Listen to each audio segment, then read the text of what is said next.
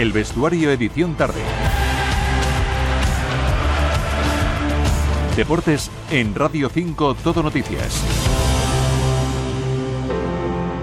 Son las 7 menos cuarto, hora menos en Canarias. Tenemos más de 10 minutos, casi 15, para resumir y actualizar cómo viene la tarde, el día y la semana en el deporte. Y ya aviso de que es con muchas curvas.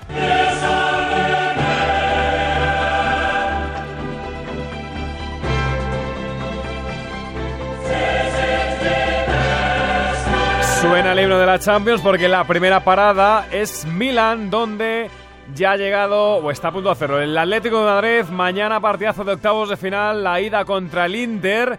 Y a esta hora, lo que sí que está seguro es la conexión con nuestros enviados especiales, Luis Pendón, José Vicente Arnaiz y Javier de Diego. La noticia en el Atleti, Javi, es que Álvaro Bonata forma parte de la expedición. Javi.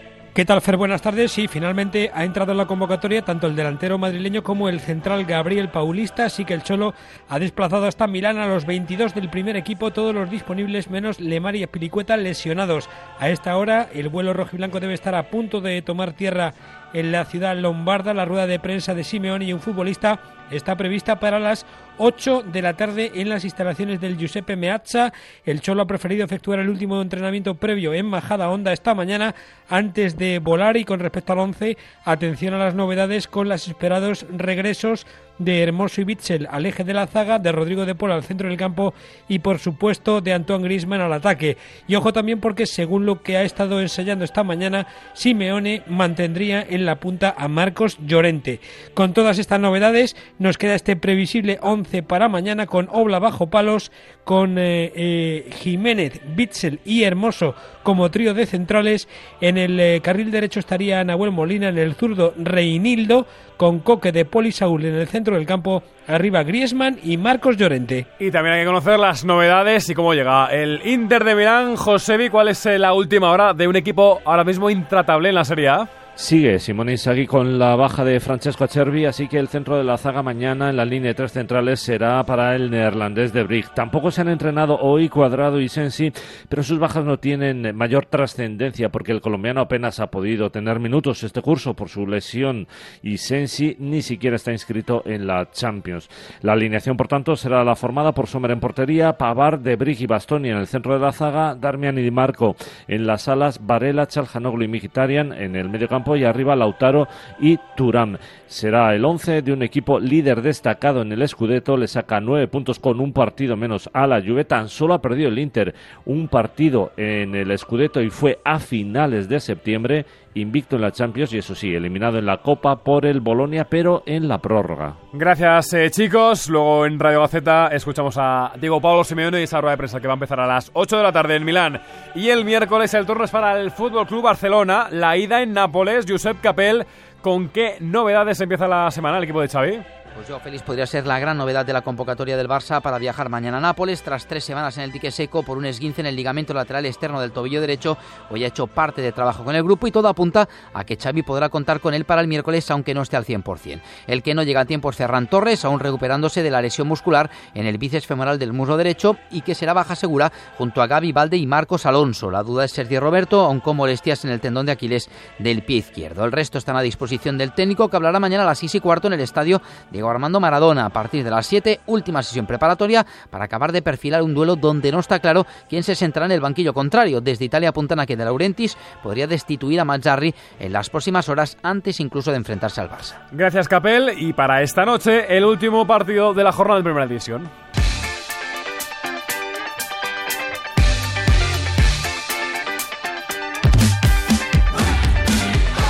Se han dejado lo mejor para el final porque es partidazo en la Catedral Atlete Bilbao Girona. Ramón Hernández, muy europeo el partido, Ramón. Muy buenas, pues promete buen fútbol y diversión el Atleti Girona de esta noche en Samamés. Un Girona que mira hacia arriba, hacia adelante, porque en caso de ganar se pondría a tres puntos del Real Madrid, quiere consolidarse en esa segunda plaza y el Atleti ya tiene la Real a seis puntos, o sea que también quiere garantizar esa quinta plaza de la liga. Eh, vuelven eh, jugadores importantes en ambos equipos, Nico Williams, eh, Vivian y Guruceta directos al once del Atleti y en caso del Girona también regresan Blind y Yangel Herrera, aunque pierde por sanción a Jan Couto. O sea que se espera con expectación este encuentro a partir de las 9 en San Mamés. Gracias Ramón y un poquito antes, a las 8 y media, el que lo cierra en segunda división, que va a ser el partido en el Heliodoro. Rodríguez López, Tenerife, Eldense, por cierto, en esa misma categoría, hoy destituido Javier Calleja en el banquillo del Levante con el equipo décimo a tres puntos de los puestos de playoff. Y después de cinco partidos sin conocer la victoria del equipo Granota, el relevo va a ser el director deportivo, Felipe Millambres, que se pone al frente hasta final de temporada.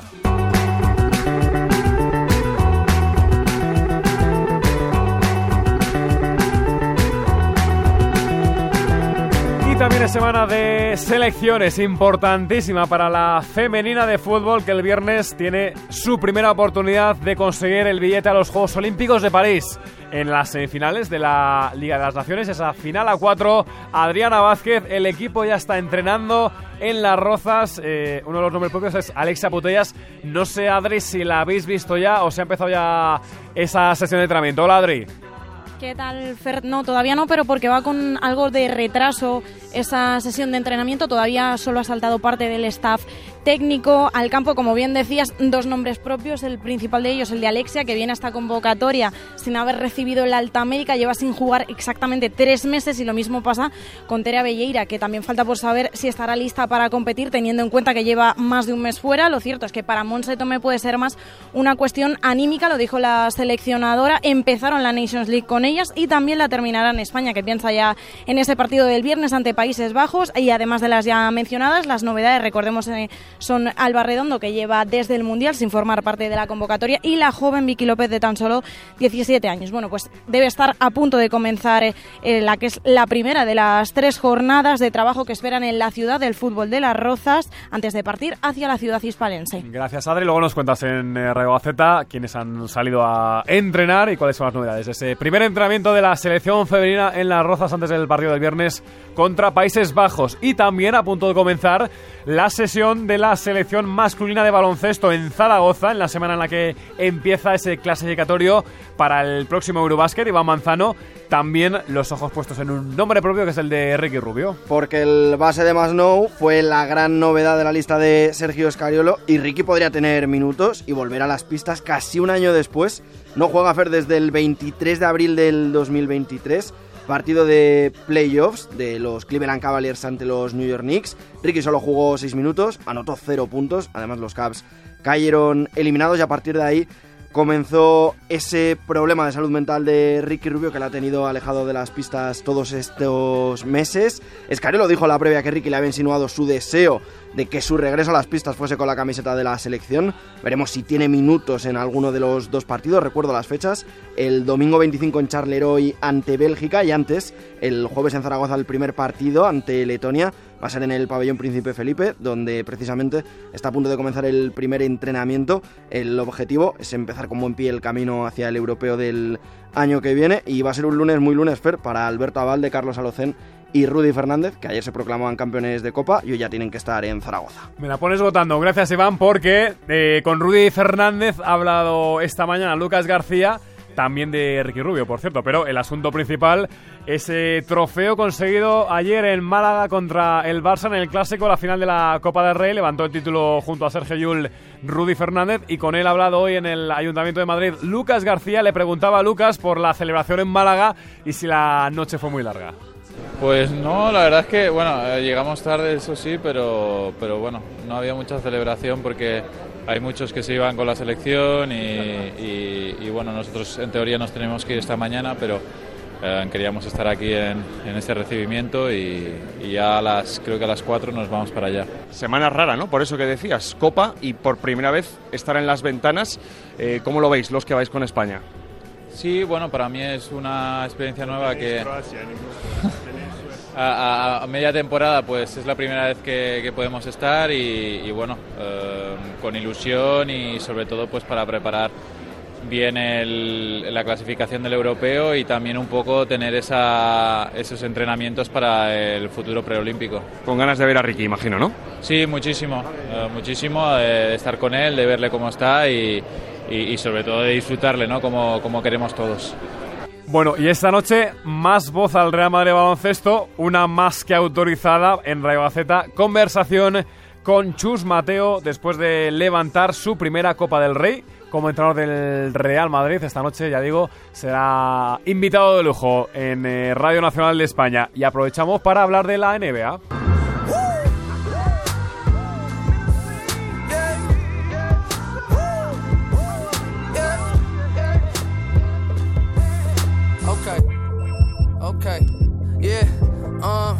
Sido fin de semana de la Copa del Rey aquí en España y de All Star en Indianápolis, en Estados Unidos. Eh, anoche, lo más importante, el partido de las estrellas oeste frente a este ganó la conferencia este. Además, con una contundente victoria, Pedro Molina, pero claro. Lo que siempre hablamos y más últimamente, eh, muy poco que destacar a nivel de- defensivo ese partido, Peter. Sí, como muestra el resultado, ese 211 a 186 que se dice pronto para ese combinado del este con Damian Lillard siendo elegido el mejor jugador del partido, 42 puntos para él, 11 triples y eh, completando casi un fin de semana redondo porque el sábado había ganado los triples del segundo Jalen Brown con 39 eh, tantos y los 50 puntos de Cal Anthony Towns no le valieron al equipo del oeste que eso sí tuvieron a LeBron Como gran protagonista ya que el Rey se convirtió en el primer jugador en la historia con 20 presencias eh, en el eh, partido de las estrellas superando las 19 de Karim en un fin de semana de fiesta en Indiana, que además de los triples mencionados ganados por Lillard eh, la noche del sábado, tuvieron ese duelo entre Curry y Sabrina Ionescu, espectacular, ganado también por Stephen Curry, con una actuación espectacular también de la jugadora de los New York Liberty, a McLaren, ganando a Jalen Brown en los mates y al conjunto de Indiana Pacers, venciendo en este caso en el conjunto de habilidades. Nos quedamos sin ver el viernes a Pau Y a su conjunto ser campeón del Racing Star Challenge. Hubo mucho espectáculo, lo habitual, en este caso en el All-Star de la NBA. Gracias, Pedro. Nos queda tiempo para hacer apunte de motociclismo y también de la natación. De motociclismo, Sara Gutiérrez, eh, empiezan ya los últimos test de pretemporada de la, del curso. De hoy de mañana. ¿De hoy qué titular podemos tener, Sara? ¿Qué tal? ¿Qué tal? Pues que más de lo mismo, más de lo mismo que ya vimos en Sepang, porque Ducati y Aprilia siguen siendo las motos a batir. De momento las Ducati clarísimamente superan a las Aprilia, aunque tengo que decir que el que le ha podido plantar un poco de cara a Peco Bañaya, más allá de otra Ducati como es la de Jorge Martín, ha sido Aleix Espargaró. De momento está liderando esa tabla de las Aprilia. Digo de momento porque a la sesión le quedan unos 2-3 minutos para culminar y precisamente hay otros españoles que tampoco lo están haciendo mal, como Maverick Viñales, que lo hemos visto sexto, a Raúl Fernández séptimo también, Mar Márquez y Alex Márquez, que estaban en la décima posición, 11 en el caso de Alex Márquez, que por cierto ha tenido una caída hace unos minutos, aunque sin consecuencias. Y lo que tenemos que decir es que si nos fijamos en los mejores pilotos de cada marca, Ducati clarísimamente ha sido primera con Peco Bañaya, Aprilia ha llegado hasta esa tercera posición con Aleix Espargaró, KTM hasta la novena con Brad Binder, Yamaha hasta la novena también ahora con Fabio Quartararo y en el caso de Honda, pues ya más abajo en la posición número 13 con Takaki Nakagami. Así que pendientes de estos últimos minutos, pero como digo, de momento, mismas conclusiones que en Sepang. Gracias, Sara. Y también terminamos con tenis, ¿eh? porque hay varios torneos de los que estar pendiente esta semana. Por ejemplo, en el WTA de Dubai. Mala noticia porque se ha retirado de nuevo Paula Badosa por molestias físicas, así que no ha podido terminar su partido contra la Suiza Sun. En el torneo ATP de Doha, Roberto Bautista ha perdido en primera ronda y mañana debut de Carlos Alcaraz en Río de Janeiro, torneo en el que van a jugar también esta tarde-noche Albert Ramos, Jaume Munar y Bernabé Zapata.